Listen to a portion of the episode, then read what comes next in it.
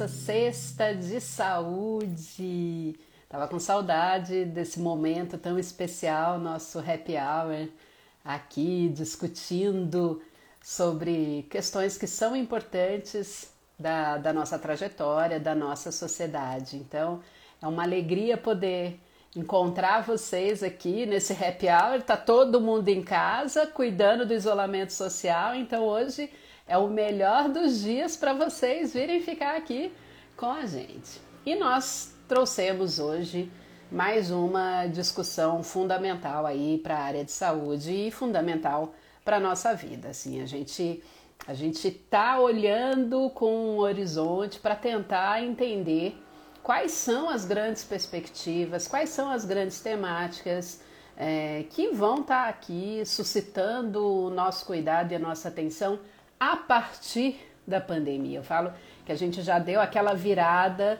de que o susto aconteceu, a pandemia existiu, o que, que eu fiz, como eu fiz, entramos em quarentena, tivemos que vivenciar um período muito forte de isolamento social e agora estamos vivenciando um outro momento. E o que, que tem aí no nosso horizonte para a gente poder conversar e debater sobre isso? Então, a nossa preocupação é sempre que esse momento seja um momento para a gente refletir sobre os temas importantes da nossa sociedade, refletir sobre é, quem são as boas parcerias, quais são os bons temas, mas, sobretudo, quais são as boas perguntas que a gente pode e deve fazer nesse momento aí de reflexão, de pensar uma nova vida.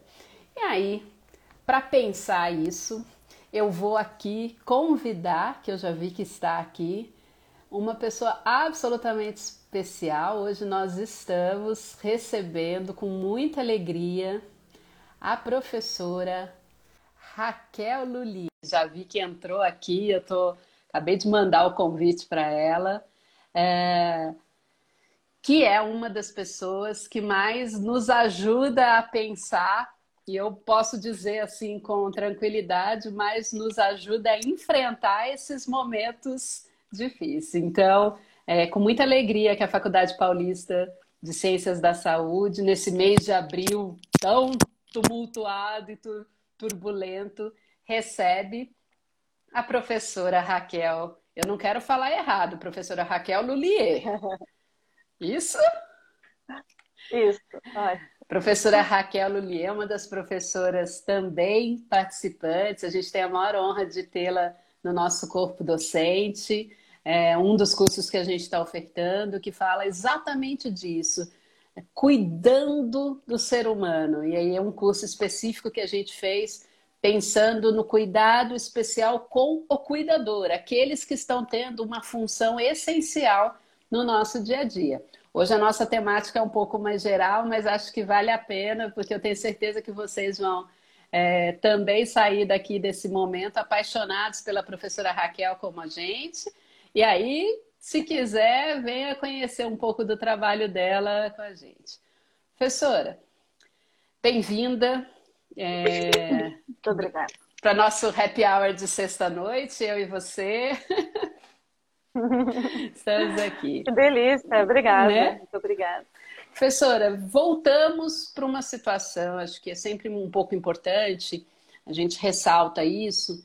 Ah, o interesse da, da faculdade em estar tá fazendo essas lives e esse projeto é de que a gente possa ser um espaço constante de reflexão, mas ser também um espaço de boa divulgação científica. Né?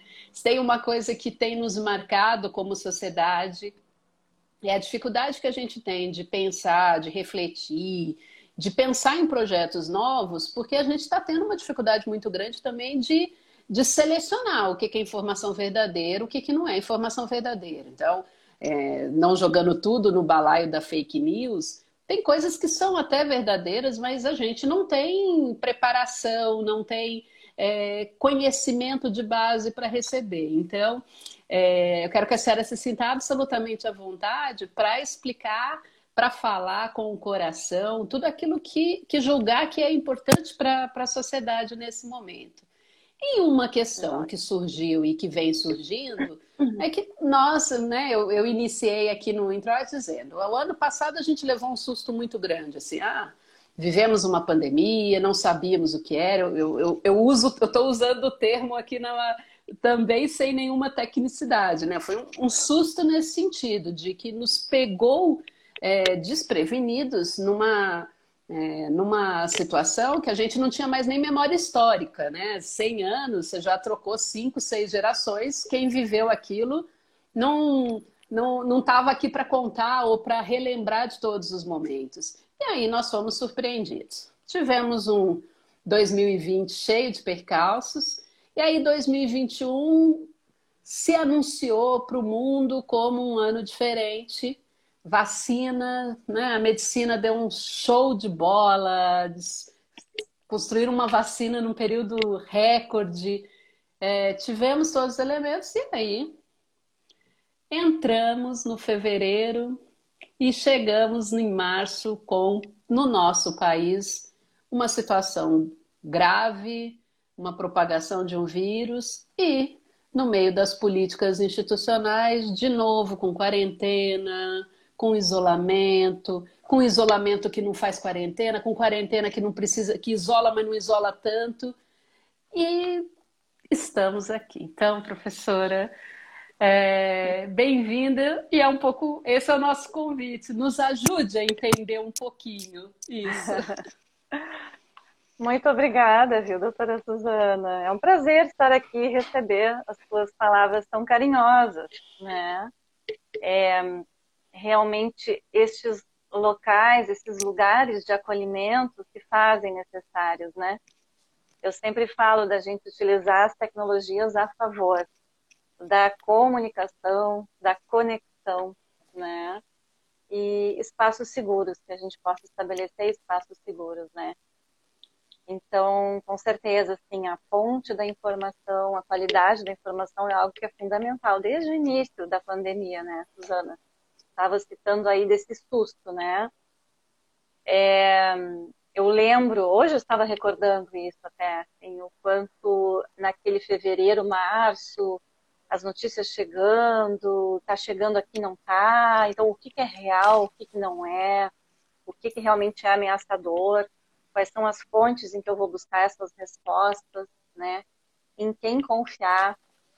Então, esse sentimento de ameaça se fez de uma maneira muito presente, muito intenso naquele momento. Depois vieram uma série de etapas aí, né, e de adaptações, né, e de lutos, né, em relação ao estilo de vida que teve que mudar totalmente. Depois fomos vivenciando outros lutos aí, né, realmente de, de perdas de pessoas e ainda estamos vivenciando. E... Mas antes de chegar, é, antes de chegar na questão da pandemia, eu queria só trazer para vocês, assim, que para quem não me conhece, né, então eu moro aqui no sul do Brasil, em Rio Grande do Sul, em Pelotas, e sou terapeuta de crianças e adolescentes, estou completando 19 anos esse ano de formada pela Universidade Católica.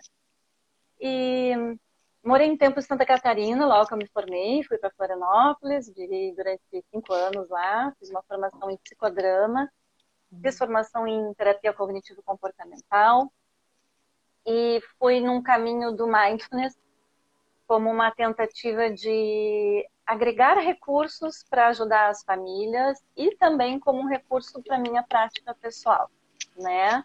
Nesse movimento de cuidar uh, das famílias que eu sempre cuidei. Então, só, eu só gostaria de deixar um pouco, de trazer para vocês um pouco da minha linha teórica, né? E que sempre que, desde que eu comecei a trabalhar com crianças, uh, Suzana, uh, enfim, lá desde a época da faculdade, né, há 20 anos, me chamava muito a atenção assim as questões do ambiente, né, e o desenvolvimento, refletindo no desenvolvimento da criança e a relação com uh, questões hereditárias, genéticas, né?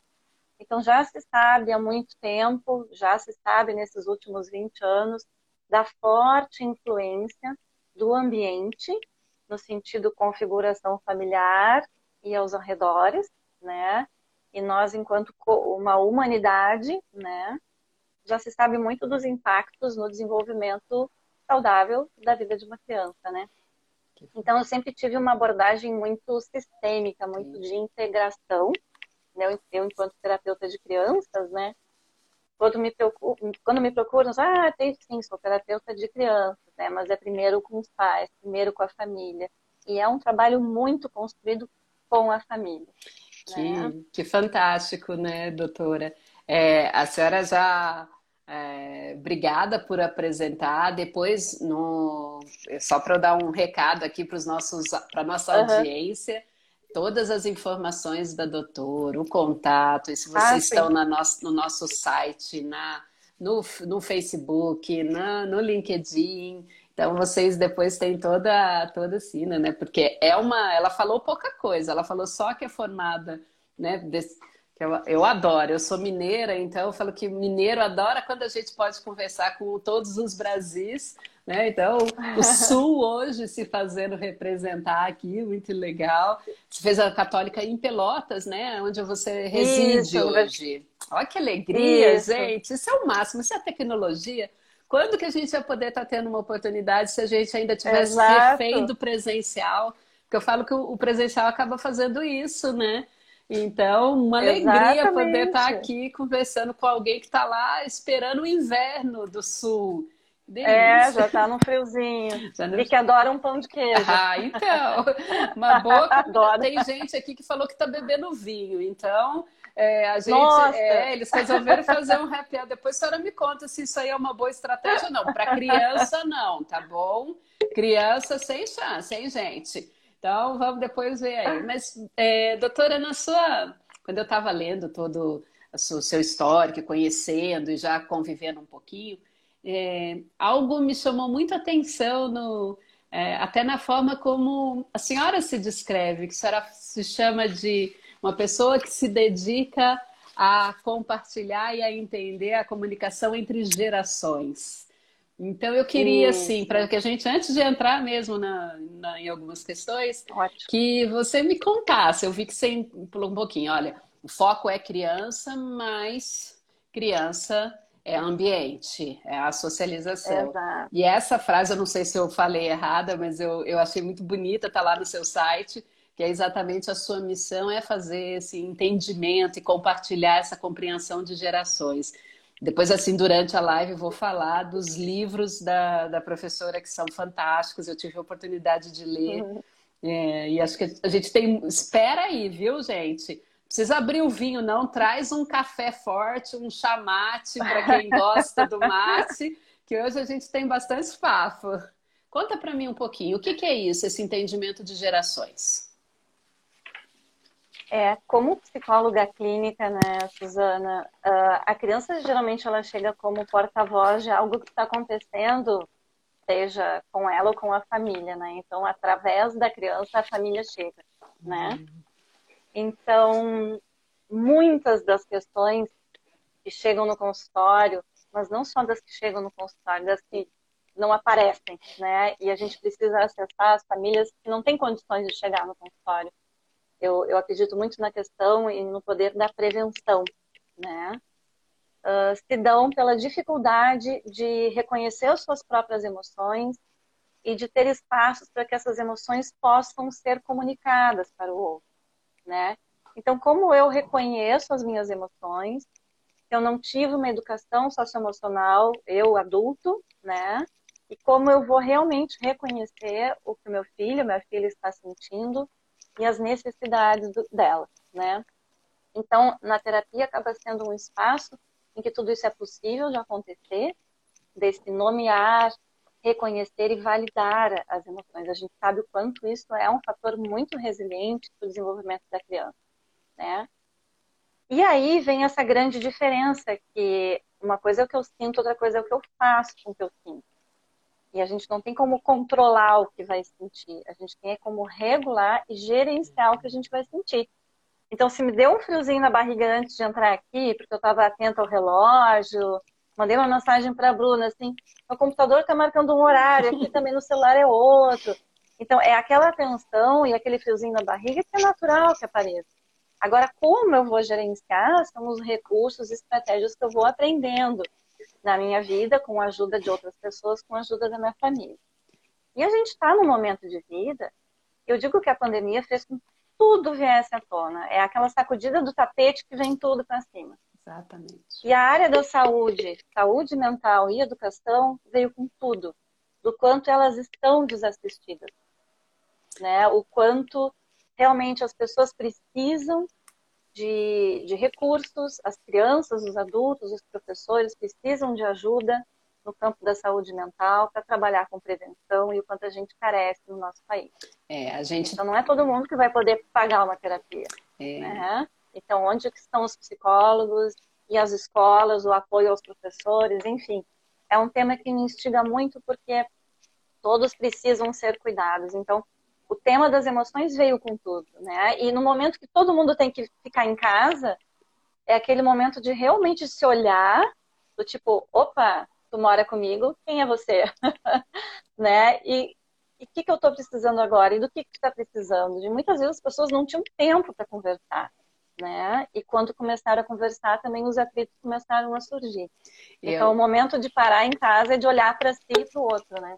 Eu tô, lembrei muito, lendo as suas obras, os seus textos, é, que, que acaba que essa é uma discussão que eu acho que tem ganhado aí um pé dentro da, da nossa dinâmica é, há uns 15 anos para cá. Assim, não quero, não quero, eu não gosto muito de, de fazer linha do tempo, mas é, eu fiz a minha formação como licenciada, né, para poder é, trabalhar em sala de aula. E eu me lembro que era uma das coisas que eu, que eu ficava muito muito em dúvida, porque eu tive aula de psicologia da aprendizagem e era aquelas aulas assim que não, não tinha essa discussão. A discussão não era nem para saber, assim, era quase, olha, entenda que tem fases e aprenda as fases e deixa acontecer. E o mundo uhum. é de uma uhum. complexidade tão grande que uhum. a gente, por exemplo, eu como professora, eu sempre falava isso, eu, eu entrava professora, né? De filosofia para da quinta à nona série, sexta, nona série. Com pessoas com 12 anos de idade, um momento em que todas as emoções estão se reconstruindo, construindo, constituindo. Eu, eu fui atrás de conhecimento por, por interesse próprio. Eu senti uma defasagem de formação. Uhum. Mas não era só uma defasagem uhum. de curso, era uma defasagem disso ser naturalmente. Por que, que eu estou me lembrando disso? Porque é, logo que saiu a pandemia, eu não lembro, assim, nos grupos, o pessoal ficava assim, o que, que a gente faz com as crianças? E como é que a gente trabalha? E como é que a gente trabalha as emoções? E eu me lembro de uma discussão que teve, e um dos filmes que eles sugeriam muito era aquele da, acho que é, não lembro se é da Pixar, que é o Divertidamente. Divertidamente. eu particularmente uhum. sou fã, exatamente é, é porque ele mostrou assim a existência. Você tem tudo dentro de você, uhum. né? E, e, aquele eu, eu sou assim, eu sou hiper fã desse filme porque ele dá um valor, por exemplo, para tristeza, que é o momento em que, quando você fica triste, é a, é a bola que vai marcar a tua vida, que é onde você tem o é, turning é point. O filme, né? Uhum, uhum. E aí o que, que acontece, né, Suzana? De novo, a gente volta esse olhar para a criança e quem cuida da criança. Então, e os educadores que precisam de apoio, os professores que estão numa carga dupla, tripla de trabalho, muito mais do que presencialmente, né? E que estão num estresse emocional. Então, tem um burnout aí. Assim como profissionais da área da educação. E assim como todos nós que podemos estar nesse esgotamento. Então, veio também com o Covid, né? Esse aprendizado, né? Até fiz umas anotações assim do que tu colocou, que é bem importante desses espaços para refletir, espaços para sentir, além de pensar, né? Então assim, como que eu sinto no meu corpo, na minha vida, no meu dia a dia? Mas para isso eu preciso parar e me observar e me permitir fazer esse movimento e aceitar se eu não estou bem e aí pedir ajuda, né? Então é como se a gente estivesse vivendo numa sociedade em que tudo isso não é permitido, como se todo mundo estivesse super bem dando conta de tudo e não é, não é, né? Então essa urgência desse cuidar de quem cuida, né? Então enquanto profissional, enquanto uh, educador, profissional da área da saúde, enfim, seja a área for, né? Porque a gente sempre teve muito na nossa cultura aquele movimento de cuidar da criança, cuidar da criança e depois eu olho para mim. E o movimento que eu venho fazendo nos trabalhos, nos livros, nesses últimos anos, é justamente, opa, peraí, será que quando existe aquele aviso do avião, não existe? De em caso de despressurização, nunca mais ouvi, porque nunca mais viajei, né? Mas máscaras de oxigênio cairão sobre as suas cabeças. Coloque primeiro em si e depois na criança. Então é difícil, porque no automático a gente vai direto para o outro e aí a gente esquece da gente, né? Então é um sentido de cuidar de si para cuidar do outro, num sentimento de compaixão, não do egoísmo. Que egoísmo é um sentimento, é, uma, é um comportamento totalmente contrário a isso. É, ah, eu vou cuidar de mim e dane-se o mundo. Não é isso, né? Então é um, é um momento e um movimento que quando algumas pessoas entraram, começaram a entrar em contato com isso na pandemia, foi muito doloroso, porque começou a ver coisas muito difíceis, né? Então, crianças que já tinham algum nível de ansiedade, assim como adultos, as ansiedades afloraram com tudo. Quem não tinha já começou a apresentar, né? Eu lembro do começo que muitas colegas, muitas pessoas traziam assim, ah, mas não se sabe no que, que isso vai, quais vão ser as consequências. Olha, já se tem uma previsão, sim, porque já nós já tínhamos né, uh, uma perspectiva antes da pandemia de um aumento muito, muito, muito significativo de ansiedade e depressão na infância. Tá.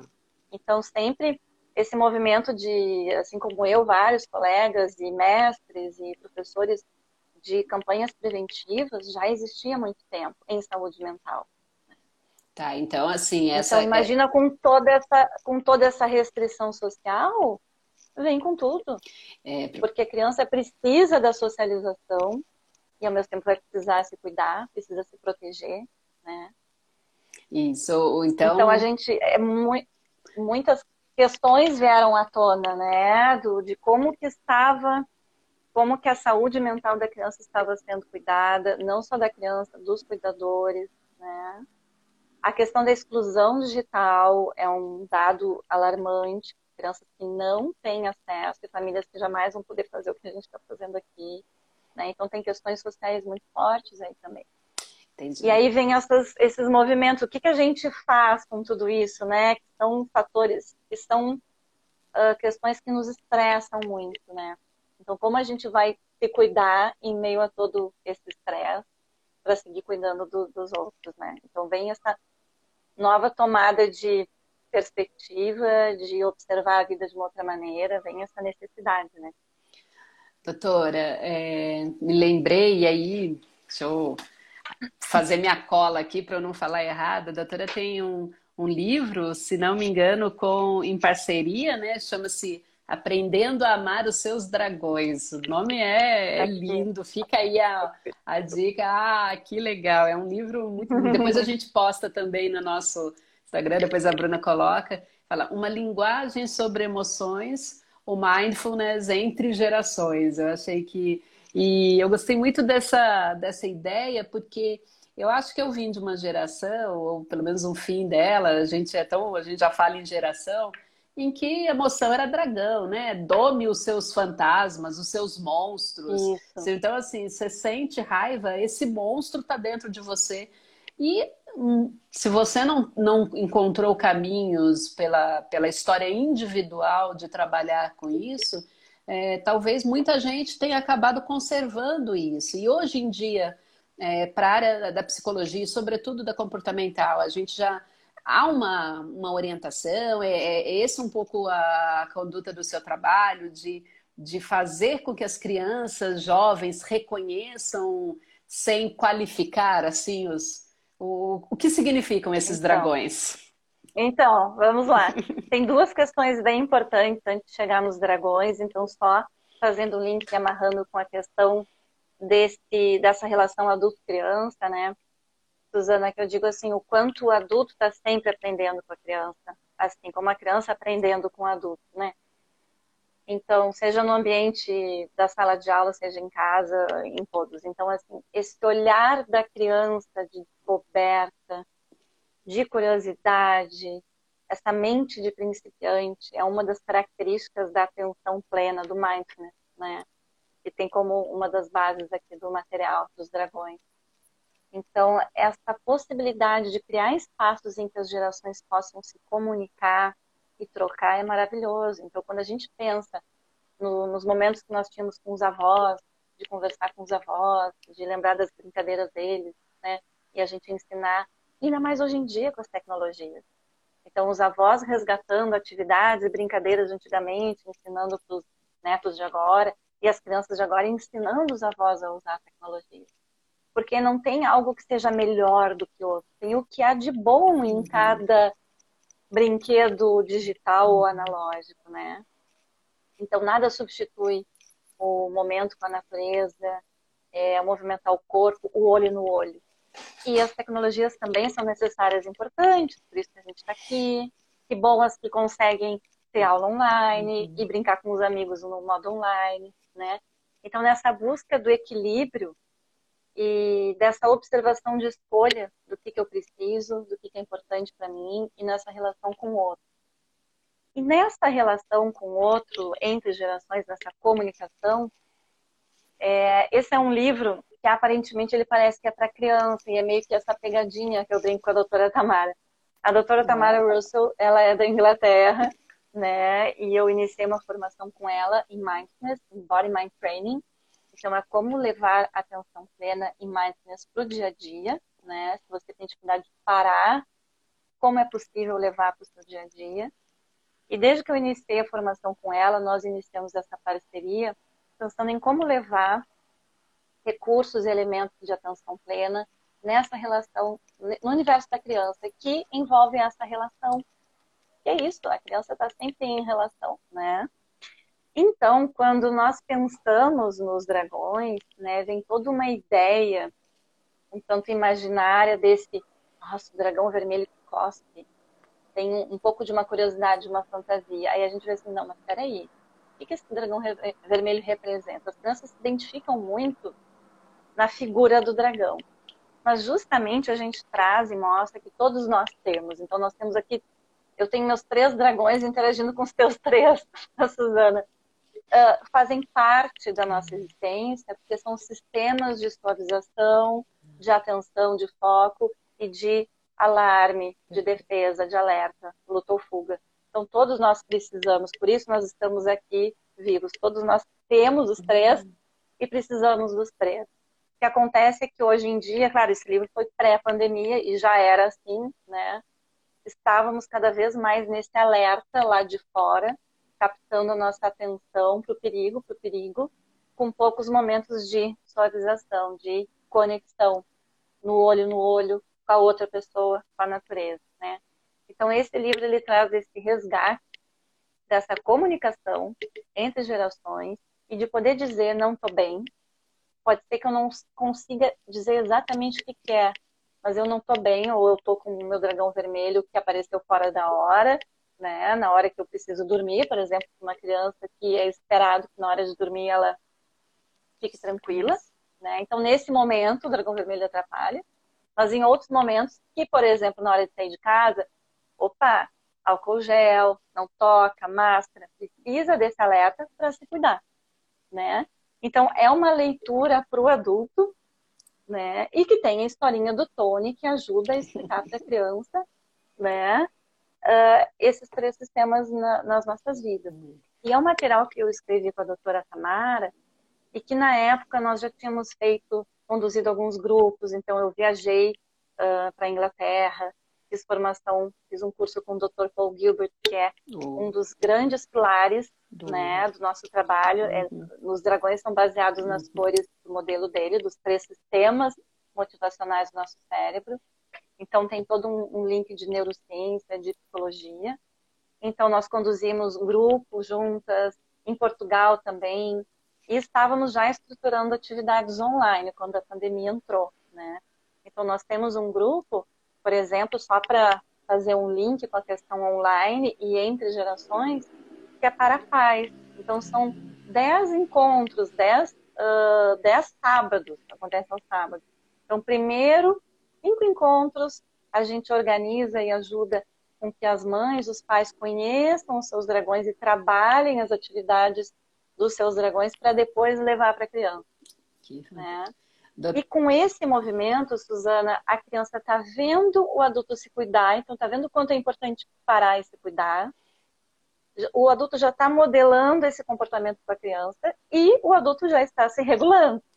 Né? Que em vários momentos do dia a dia, com essa pressão do homeschooling e trabalhando em casa, né? Muitas vezes os adultos se veem nesse desafio de, né? Então antes eu estava caminhando com meu filho um pouco, assim, eu terminei de atender, vamos fazer a nossa caminhada.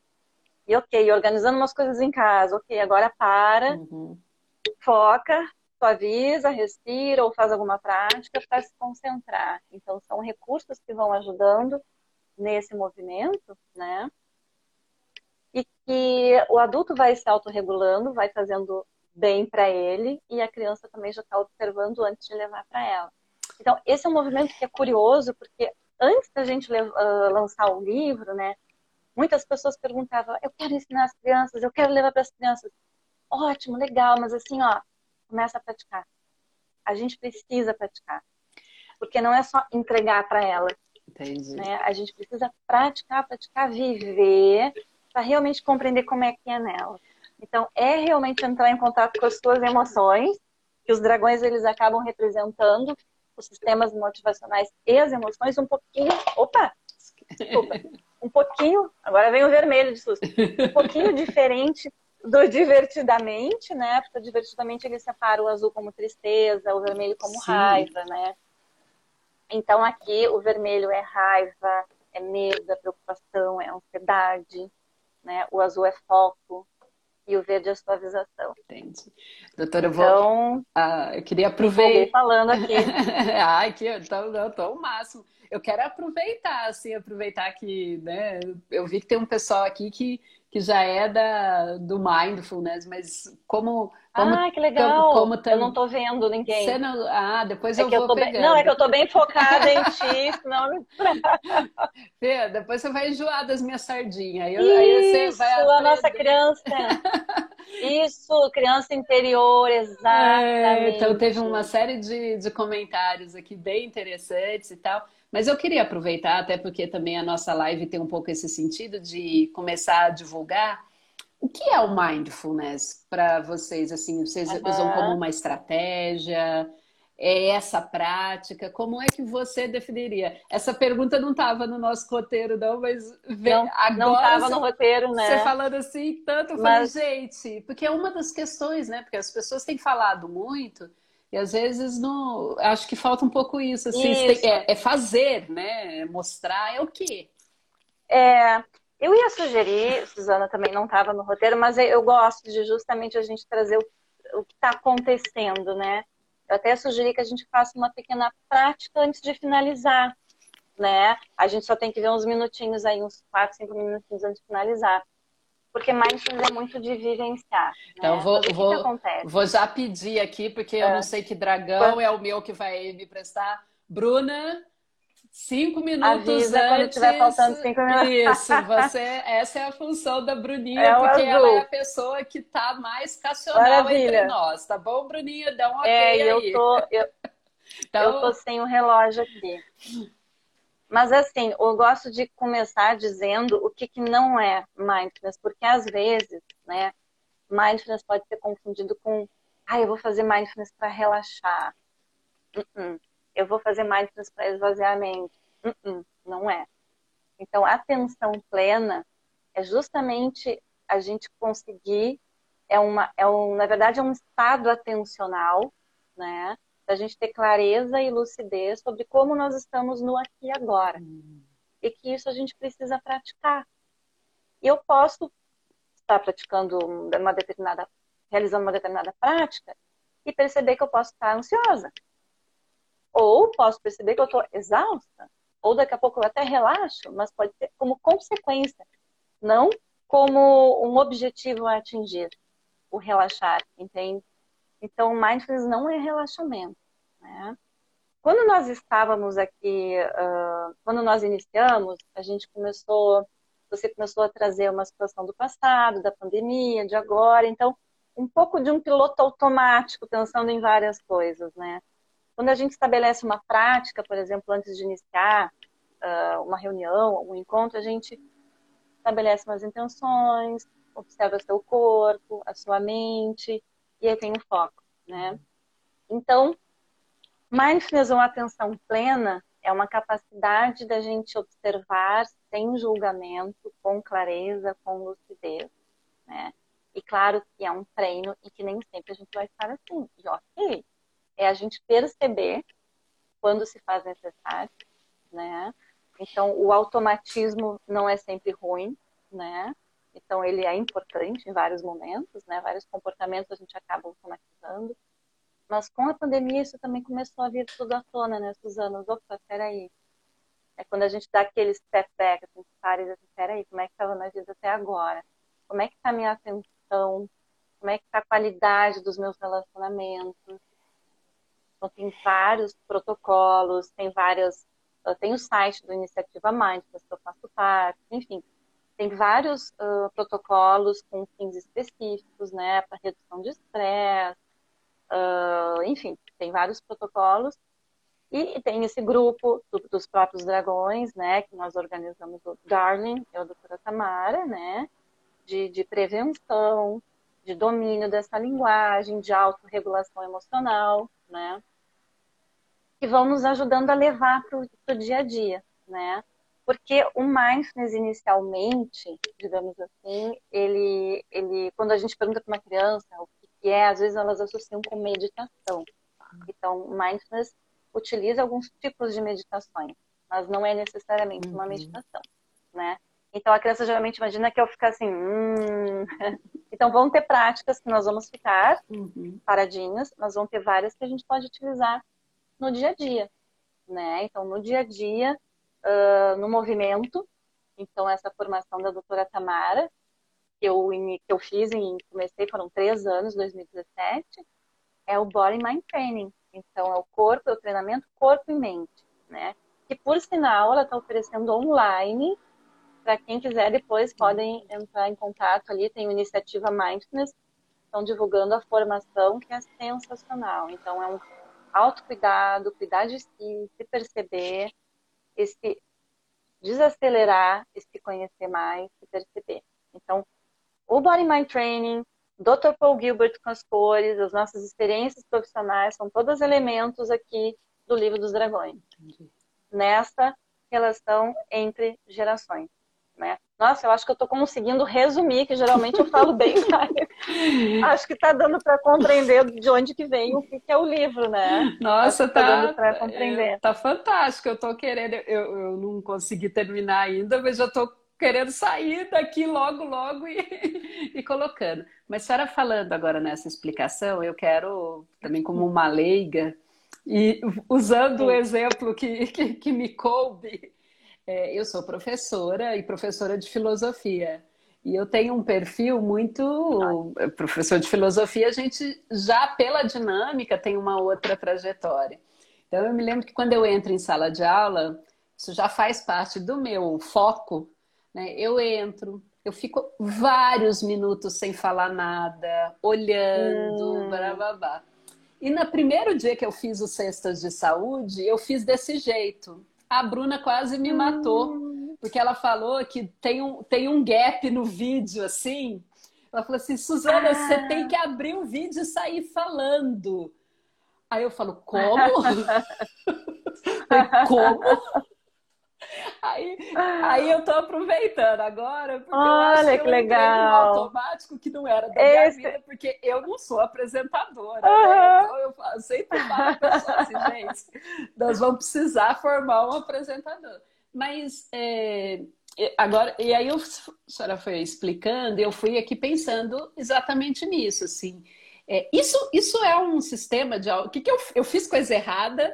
Eu ainda não encontrei.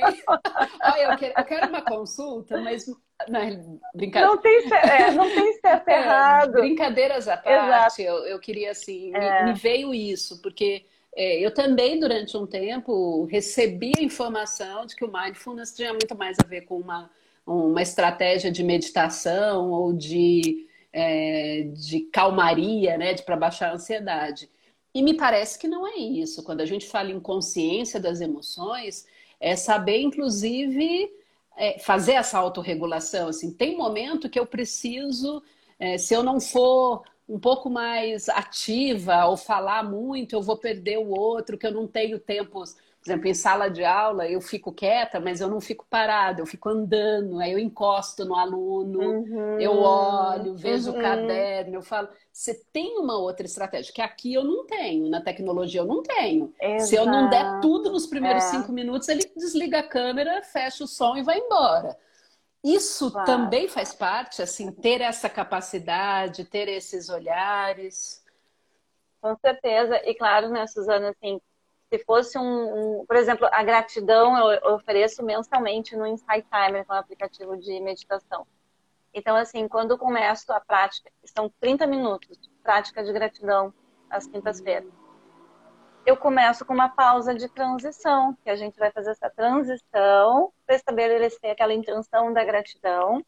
E a gente, eu brinco assim, que às vezes quando antes da pandemia, né, que a gente saía muito, né, às vezes eu chegava em casa, só um pouquinho, filha, não cheguei ainda, filho. Eu dizia para ele assim, como assim, mãe? Não, não cheguei ainda. Eu, eu tô aqui, mas a minha mente está lá. Então eu preciso de algo que me ajude a fazer essa transição. Então por isso que eu brinquei que antes da, da live, ou antes de cada encontro, a gente, claro, é muito da minha rotina de estabelecer essa pausa antes de iniciar.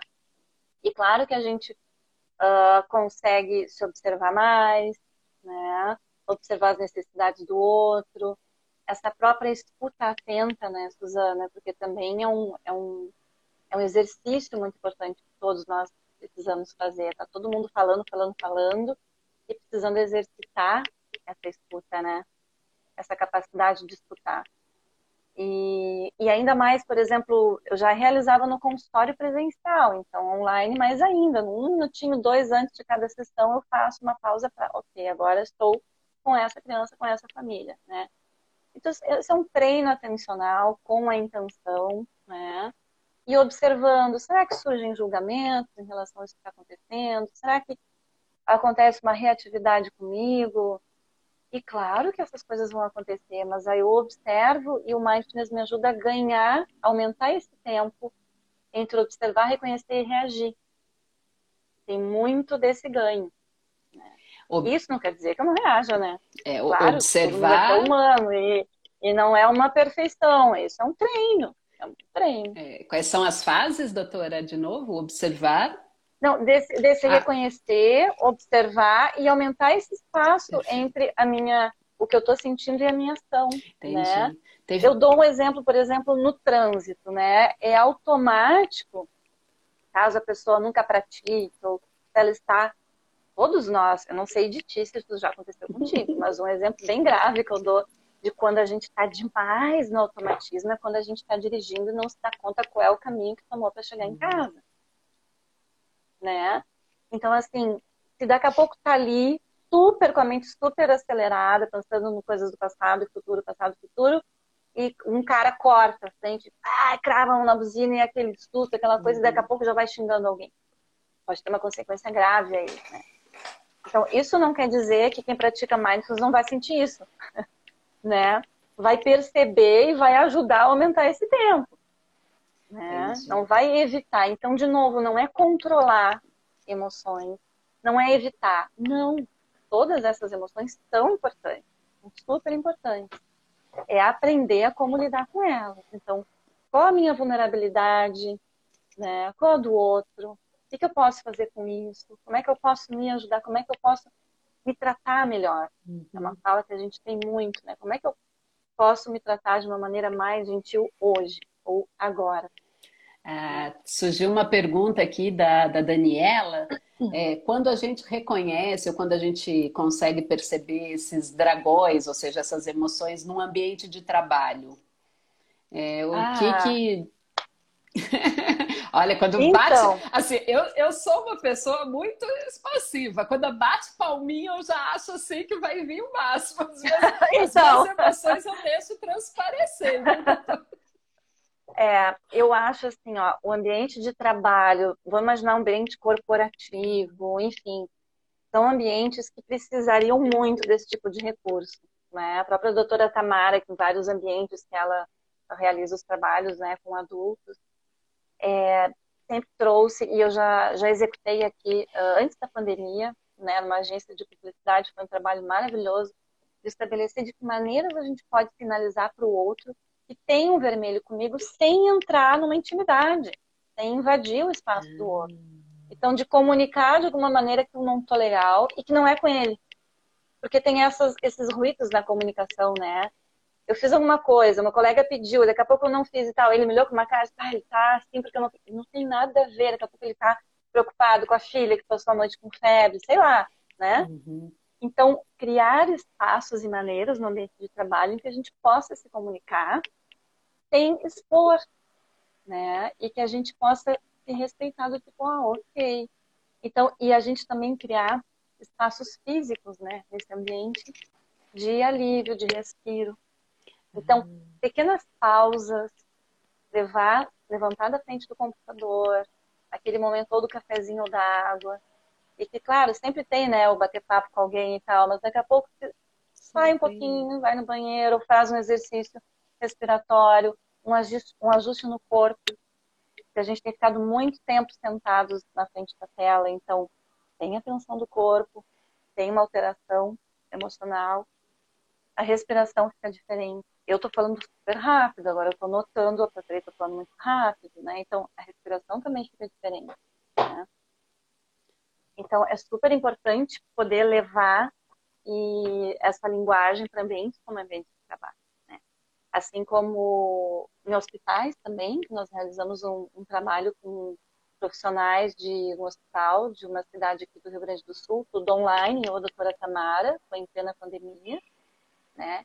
Em que a gente viu as pessoas não têm tempo para parar e fazer uma prática de, sei lá, dois, três, cinco minutos. Então, como que eles podem recursos eles podem utilizar para no caminho entre um setor e outro, antes de ver outro paciente. Então, tudo isso a gente vai ajudando, né? São recursos que vão ajudando as pessoas a se suavizarem para então focar. É, é, fantástico, né? Assim, a senhora vai falando, eu vou me lembrando de algumas discussões também que a gente tem, tem na filosofia.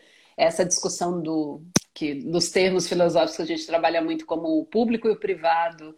E assim, por exemplo, é uma dificuldade e é, é um fator estressante. Eu penso assim, desde, desde as crianças, né, de revelar pela, pelas emoções uh, questões que eu não quero que sejam reveladas, não, não, é todo o ambiente que eu quero que esteja ali acompanhando. E ao mesmo uhum. tempo, parece que se você não, não, não revela algo, você vai afastar e vai criar uma outra situação, esse ruído de comunicação. Eu acho que, é, com certeza, esse no, no, ambientes corporativos, mas também pensando nas crianças, ambiente escolar, tem sido um, um, um grande é, elemento aí uhum. dificultador, uhum. né, da nossa, da, das nossas questões. Uhum. A gente Estou aqui de novo lembrando da minha formação como professora. Assim, nós somos muito carentes é. desse tipo de formação. Sim, é, sim. A gente ainda e, trabalha muito com aquela ideia de exposição. Tá? Fala o que você está é. sentindo e, e você pode destruir uhum. uma pessoa, né? Nisso. E aí, exatamente. E quem é que vai quem ajudar a colocar tudo no lugar, né? Então não dá. Então, assim, realmente uh, nas escolas, né? Já, já tem tido um movimento muito grande nos últimos tempos, né? da necessidade de trabalhar com os professores, então precisa ter direção, professores dentro de uma linguagem, seja dos dragões ou em outras, né? A gente já sabe, tem escolas que realizam, por exemplo, no que chegam no recreio, fazem uma prática, as crianças chegam super agitadas. É uma prática de um minutinho, né? Então, assim, uh, tem vários recursos que podem ser utilizados dentro da sala de aula, né? Uh, tem escolas no exterior que utilizam uh, uh, também dentro do currículo acadêmico e tem várias maneiras de se incluir, né? Sim. E esse apoio ao professor que é fundamental, né? Ele está em constante contato, né? Com, com, questões ligadas à direção, à coordenação, às famílias, às crianças, às necessidades das crianças e às suas, né? Alguém colocou aqui do oh, aqui em Portugal, é... faz muito essas pausas no trabalho, isso, mas o teletrabalho parece que exato. E agora eu ia puxar isso. fica tudo mesmo quem estava já num... isso parece que aconteceu, né? Assim, quem estava já num processo, escolas, blá, blá, blá. quando veio para o ensino remoto, parece que esqueceu tudo. É, é um pouco essa sensação. É, é, a gente não é, soube pelo... transportar assim, é o pelo... que eu fazia numa sala de aula, eu não consigo fazer com os meus alunos à distância. O que que o que está acontecendo aí na pandemia, doutora? São várias questões, né, Suzana? Porque assim, se eu eu estou em casa e vou para o meu trabalho, eu tenho esse espaço, essa transição que é importante, esse movimento do corpo, outros olhares que eu encontro, né? Eu vou imaginar como professor, né? A criança também, alguns pensamentos,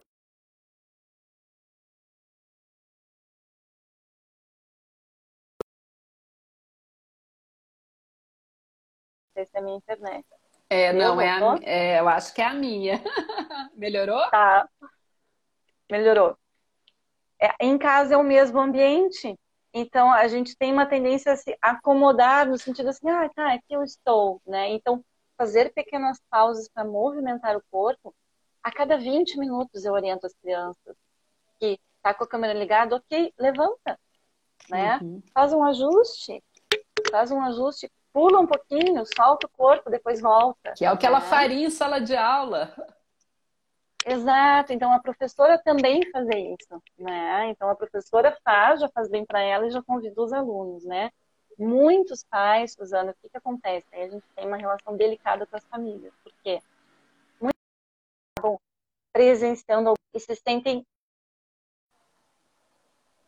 Opa, deu? Estamos aqui. Presenciando alguns momentos da aula online e se sentem um pouco de uh, com a liberdade de, de, participar, de ouvir, de, né? Para o professor é delicado porque ela está ali naquela relação com o aluno, né? É como se o aluno estivesse na sala de aula, né? Então fica muito do que, que o pai espera. Aí o pai e a mãe, não, mas não pode se levantar, tem que ficar o tempo todo sentado. Tem pais que têm muita dificuldade de entender e aceitar que a criança precisa se movimentar. Uma criança não tem essa capacidade que a gente está aqui, eu não sei quanto tempo, 30, 40 minutos, sentados, focados e, né? Claro, elas ficam jogando, algum jogo, videogame, enfim. Mas prestando atenção em algo que está sendo falado, ela precisa dessas pequenas pausas e é importante para ela. Ela não está uh, desinteressada, ou, né? Então, aí vai muito de como a, a escola vai estabelecendo, o professor tem essa autorização para incentivar os alunos, que os pais compreendam a importância disso também, né? E o próprio ambiente corporativo também, que entendam, né? E, de novo, a gente tem uma tendência na nossa cultura, estou uh, pensando na questão dos hábitos, de cair no foco da produtividade. Então, é o quanto meu filho produziu, é o quanto meu funcionário produziu, é o quanto de tempo ele teve nas metas, né? E a qualidade do seu trabalho ou da sua saúde acaba sendo colocada de lado, né? Então, eu tenho um momento de respiro, se eu tenho uma pausa, ela vai me recarregar para voltar a trabalhar. Só que na nossa cultura que valoriza muito a produtividade, é como se a gente só valorizasse esse respiro quando dá conta de tudo. Ah, eu trabalhei, trabalhei, trabalhei. Ah, agora eu vou me jogar e vou tomar um vinzinho. Peraí, será que não tem outras maneiras? Será que tem que ter um, um prêmio, esse verde, digamos assim, se é um verde de pessoa? Ou justamente eu posso fazer pequenas pausas e depois fazer uma uma pausa mais longa e, e, aí escolher se o vinho é algo que me traz um pouco. Para mim, não, faz muito tempo que eu não, não, Aliás, a última vez que eu tomei vinho foi em Portugal, uma delícia. Depois eu não tomo mais vinho. Por uma questão de, de hábito, de estilo de vida, né? Mas assim, vinho entre o atendimento, né? É uma pausa, eu levantar, eu movimentar o corpo, né? Depois ter uma janta gostosa, comer em família, uh, assistir um filme Netflix depois de uhum. desligar aqui, enfim, é, fazendo pequenas pausas e depois ter um outro momento para relaxar. Né? Então, o, o, parar e o se reconectar e se observar parece que vem muito como um merecimento, né? Isso é muito cruel. Porque todo mundo precisa, né? Então, precisa estar o mínimo de ok para poder focar, para poder trabalhar. É, porque essa, essa questão do merecimento, ela vem junto com a cobrança, né? Para eu merecer, eu tenho que fazer por, né? E aí a gente realmente Exato. fica. E a própria criança, né? Eu vejo isso, assim. É... Começou, a gente percebeu muito isso nas crianças e nos adolescentes. Ah, mas eu não estou conseguindo me concentrar para a aula, eu vou perder nota, eu vou reprovar. A gente falou assim, mas calma. É, são são estratégias que, que a gente, até que enfim, se, se tem uma, algo que a pandemia nos trouxe, foi um momento para conseguir refletir. Eu acho que esse, esse, esse processo tem sido muito importante, tem sido muito estimulado, eu estou errada? Não, é super importante, né? Então, assim, como eu aprendo? Porque cada criança aprende de uma maneira. Tem criança que é muito visual, tem criança que é muito auditiva, tem criança que precisa gravar, anotar, tem criança que precisa desenhar, né? Então, de que maneira que eu aprendo, de que maneira que eu vou me concentrar mais? E imagina que a criança está em casa, num ambiente que é super seguro, super protegido. Tem tudo, tudo ao seu redor, ela vai acabar entrando naquele movimento, né? De acesso a tudo. Então, ela vai cair nessa tentação de querer ligar um vídeo e tal. Então, vamos ajudar a criança. O que será que está te distraindo mais? O que pode te ajudar a focar? Né? Crianças mais velhas, que acordam mais cedo, né? Então, assim, realmente tem, precisa dormir mais cedo, a gente precisa reorganizar nossa rotina. Alguém colocou, a gente acaba trabalhando muito mais. Claro, porque tem as tarefas né, de casa, tem as tarefas com os filhos, tem as suas necessidades, né? Ah, tem. E... cinco minutos. Não, e, são cobranças distintas. Ah, eu tenho tanta pergunta. eu tenho tanta pergunta, porque eu fiquei pensando aqui em tanta coisa. É, mas eu vou fazer uma última pergunta, sim, só antes da, da iniciar a prática. Claro, que é, claro. Algo, que é algo que tem me, que me chamado, assim. A gente está falando de terapia do cuidado, né? Mais ou menos isso, algumas formas de, do cuidado esse cuidado que é que tem que ser pensado é, é um tem aqui quase que de desejo, não de, de autoridade, mas pensado como algo natural, é algo que tem que ser cada vez mais naturalizado do, no nosso dia a dia. Exato. E exato. é possível esse cuidado é, é ao, ao cuidar de mim eu cuido do outro. É, é um pouco, eu posso pensar isso, né, com com mindfulness. Com certeza. Com certeza. E com certeza dessa gente necessita, né? Mas o que, que eu realmente necessito, né? E é esse exemplo da máscara de oxigênio, né, Suzana? Assim, conforme a gente vai realmente se conhecendo, a própria mulher, se a gente for pensar os ciclos e etapas de vida, de necessidades, alterações hormonais, é um eterno autoconhecimento que a gente precisa exercitar, né? E da gente se respeitar. Alguém falou da questão de autocompaixão. Então, o que norteia o nosso trabalho é essa autocompaixão. Né? Como é que eu me trato? Como é que eu posso me tratar de uma maneira mais gentil? Todo mundo tem essa vozinha interna que fica, nossa, só tu mesmo para fazer isso. Nossa, que rachada, que isso, que aquilo. E a gente se xinga, se xinga, né? Mas tem uma outra vozinha assim, não, mas peraí, será que fez o, fiz o meu melhor? Será que eu posso ter essa voz mais autocompassiva, né? Assim como a gente falaria com um amigo quando está passando por uma situação apertada, né, difícil, ou enfim, cometeu um erro. Então está todo mundo aprendendo, né? Será que tem como exercitar essa voz mais gentil consigo mesma? Né? Que fantástico. Então, é esse exercício, né, nesse sentido do cuidar de si e a gente buscar o que, a gente está priorizando nesse momento, né? Será que é, é, o, é, o, é o meu filho tem que fazer tal coisa, tal coisa, tal coisa, e aí, bom, cumpriu a tarefa, ou é o clima em torno disso que vai se refletir na nossa relação, né?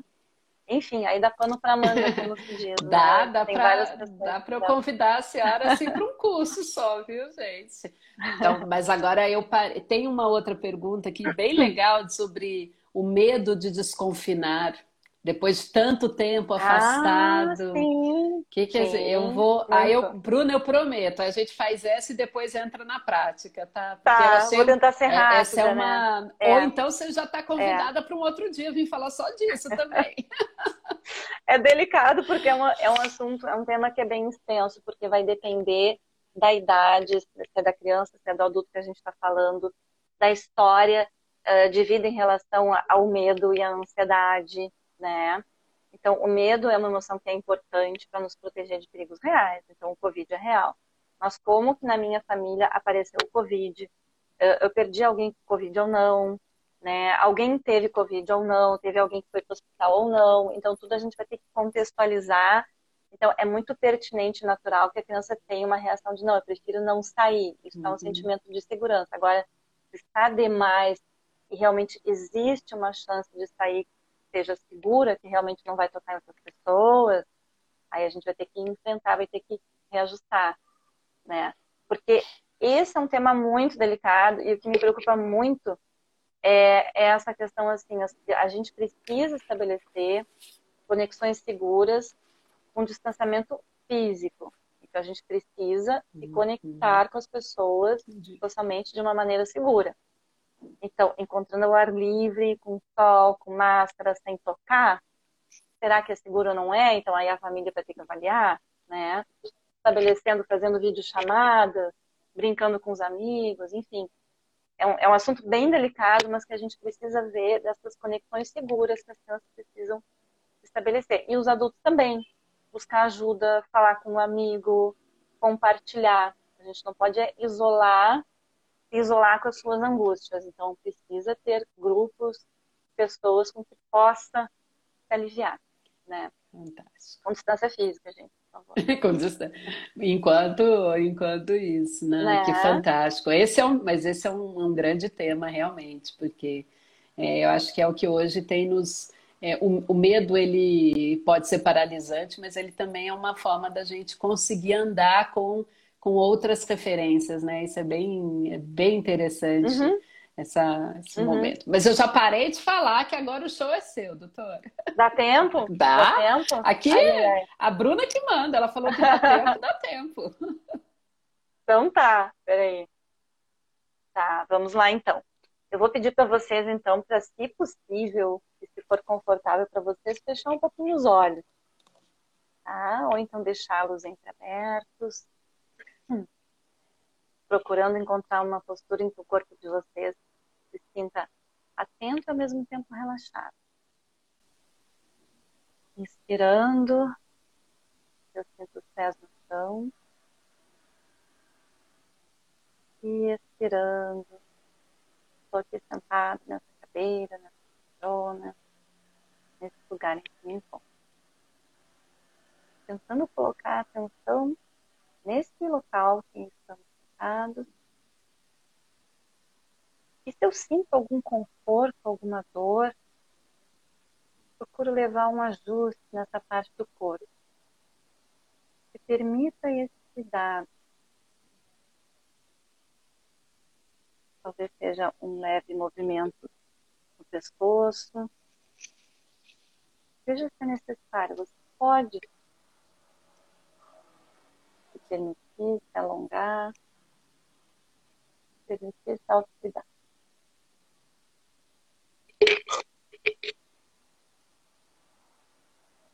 Depois de levar esse cuidado, leve seu corpo para o repouso novamente.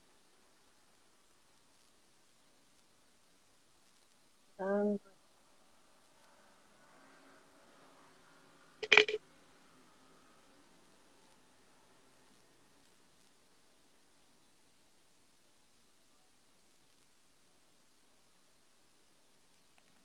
E agora que você está imóvel, você pode notar os seus pensamentos podem estar acelerados ou não. Faça apenas uma observação dos pensamentos. Como é que está a minha mente agora?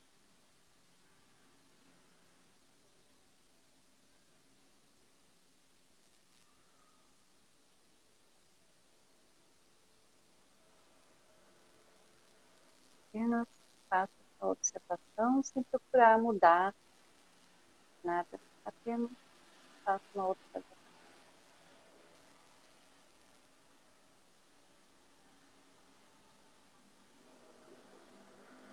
E agora, se for confortável para você, leve uma mão na região do coração e tente colocar a sua atenção a essa região.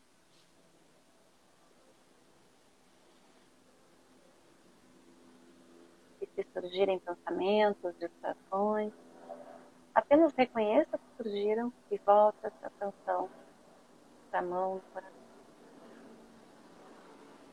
Apenas observando as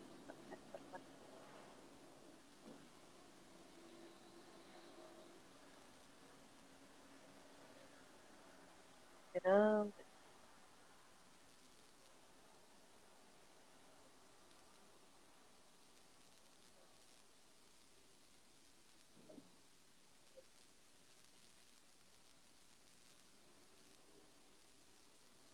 Vamos então nos aproximando do final dessa mini prática de pausa, com autocuidado, tendo um pouco mais de, clare... mais de clareza dos nossos sentimentos das sensações corporais.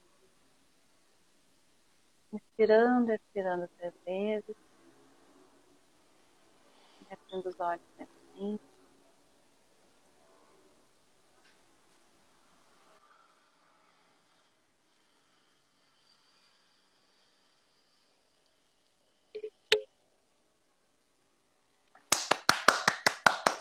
Eu vou bater palma aqui porque o pessoal não aparece batendo palma, mas pode pôr palminha aí. Que, que bom, que, que presente para uma sexta-feira de, de, mais uma semana tão difícil que a gente tem vivido. Sexta-feira à noite, né? É, eu falei, ninguém vai pro happy hour porque tá todo mundo isolado. Então vai ficar aqui com a gente, é, pensando no nosso bem, no bem de toda a humanidade e nesse cuidado, né, doutora? Ai, olha aqui, olha Lu. Ah, oh, tem, eu tenho, eu, tem eu um fã-clube? Eu, eu tenho, olha aqui, eu tenho três netos de coração, sabia? Não tem, não é? Com 43 anos. Não, para com isso. Tenho três netos de coração. Olha aqui, a Lu tem 18 anos, tá aqui, perfeito. Ai, praticou junto, que amor. Eles moram em Curitiba, saudade de vê-los. Né? Agora eles fazem do chamar. Agora também. É. Muito obrigada. Olha, Doutora... Então, eu recomendo que vocês façam essa uma mini prática com autocuidado, algo bem simples de focar pés no chão, respiração, observar os pensamentos, né? Focar numa parte do corpo, reconhecer se vão surgir, porque vão surgir distrações e isso é bem importante. Depois da gente ter praticado, a gente tem mais clareza disso, é, Suzane, é que a distração vai surgir. Então, mindfulness não é não se distrair, uhum. é reconhecer a distração e voltar. É, é, é fantástico. Então, podem ser distrações externas ou internas, né? De, ou me distrai com uma vontade de coçar alguma parte do corpo, ou com algum pensamento, ou com alguma lembrança, ou com alguma emoção. Né? Que fantástico. Então, essa é uma prática também que ajuda suavizar, ainda mais nesse momento, nessa região do, coração, né? Que fantástico. Então, é, bom, fica o convite para que todo mundo conheça um pouco mais, com mais profundidade. Mindfulness não é algo de cinco minutos, é algo de ser uma opção de vida, de estar tá repensando uhum. é, como é que a gente cuida de si mesmo e assim cuida. Isso é né? Desculpa, não é. Tem muitas pessoas que trazem o quanto é um estilo de vida, o quanto eu quero mais no estilo de vida, ou simplesmente naquele momento, com uma prática guiada, me ajudar a parar e é isso, e me ajuda, né? Então, jamais vai substituir algum tratamento, ele é complementar, uhum. é bem importante trazer para pessoas que possam estar passando por uma situação de estresse muito forte, então precisa de ajuda profissional e o mindfulness, mindfulness vem como um dos recursos, né, que ajuda. Então, só para pontuar, né, e a gente vai estar tá conduzindo esse, esse curso, né, não sei se queria citar, né, é, eu um ia falar, de práticas, né. ia falar, assim, que a gente tem aqui na programação, né, E o, o, o nome do curso é muito, é muito carinhoso, que é Cuidando da Saúde Mental do Cuidador, de quem cuida, que vai ser um dia aí muito, muito precioso exatamente para a gente ter esse tempo, né? O tempo do cuidado, o tempo da, da reflexão.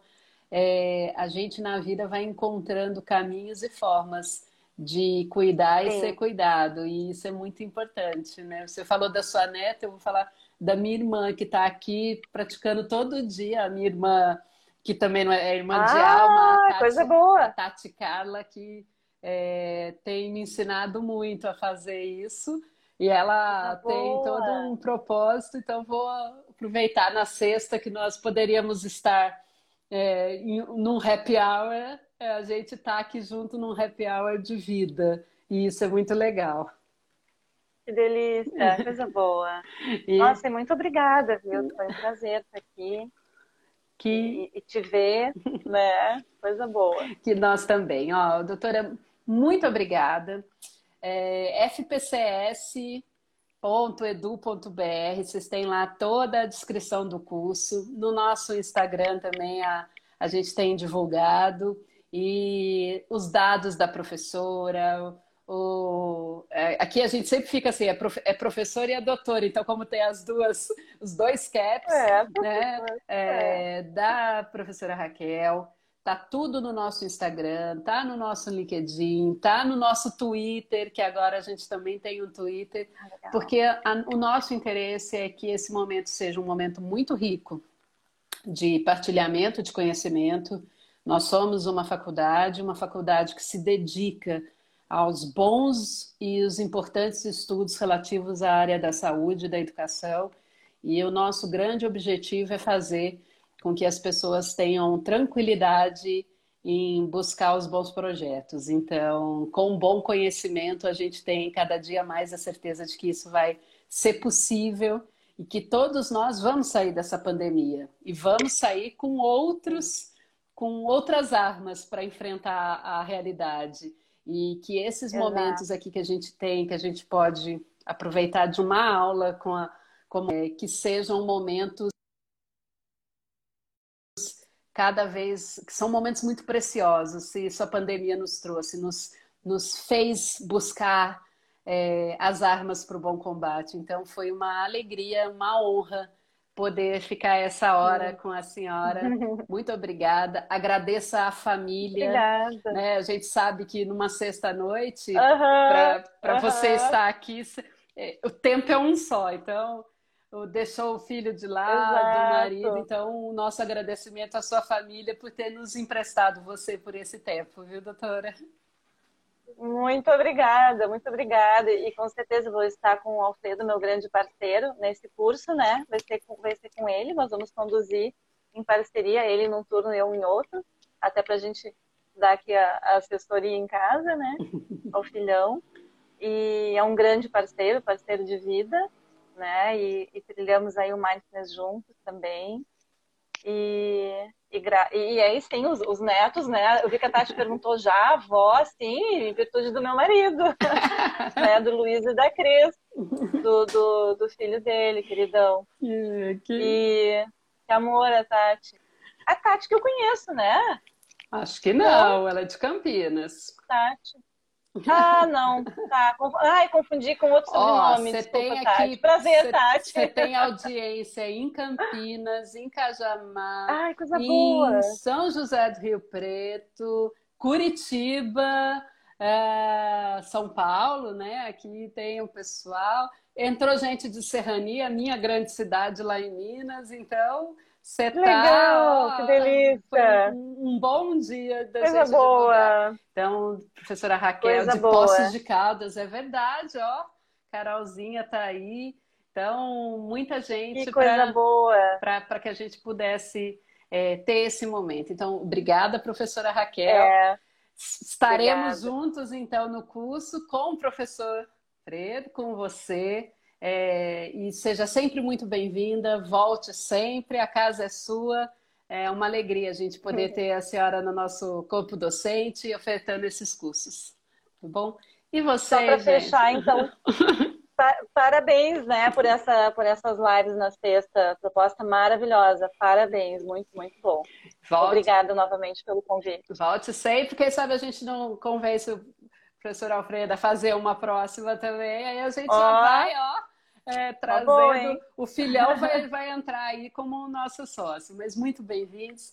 E todos vocês, a gente, nesse período de quarentena, de fase emergencial aqui em São Paulo, fase roxa em Minas, fase vermelha ou preta no, no Rio Grande do Sul, é, nós também com o nosso compromisso ético e com o fato de que a instituição reconhece e sabe a, a dificuldade que tem sido para a sociedade durante a pandemia e, sobretudo, para todo mundo que é da área de saúde. A, a gente tem cuidado muito, feito tudo é, respeitando o isolamento. Então, vocês viram que hoje a gente está aqui, tudo improvisado, o celular que cai, o meu caiu já três vezes, né? os dragõezinhos pularam Faz todos parte. aqui. Faz parte. Mas a gente Precisamos não queria. É, a gente não. Um dos nossos compromissos é não deixar de fazer nada durante a pandemia. Então, que vocês recebam é, esse nosso carinho, essa nossa atenção. E agora, boa noite, descansem no fim de semana. E semana que vem a gente tem uma, uma outra live e uma outra live também falando sobre saúde mental. Eu aguardo todos vocês. Muito obrigada, professora Raquel. Volte sempre. Até obrigada. mais. Obrigada. Boa noite. Tá bom? Bom da Serra também estava presente. Tchau.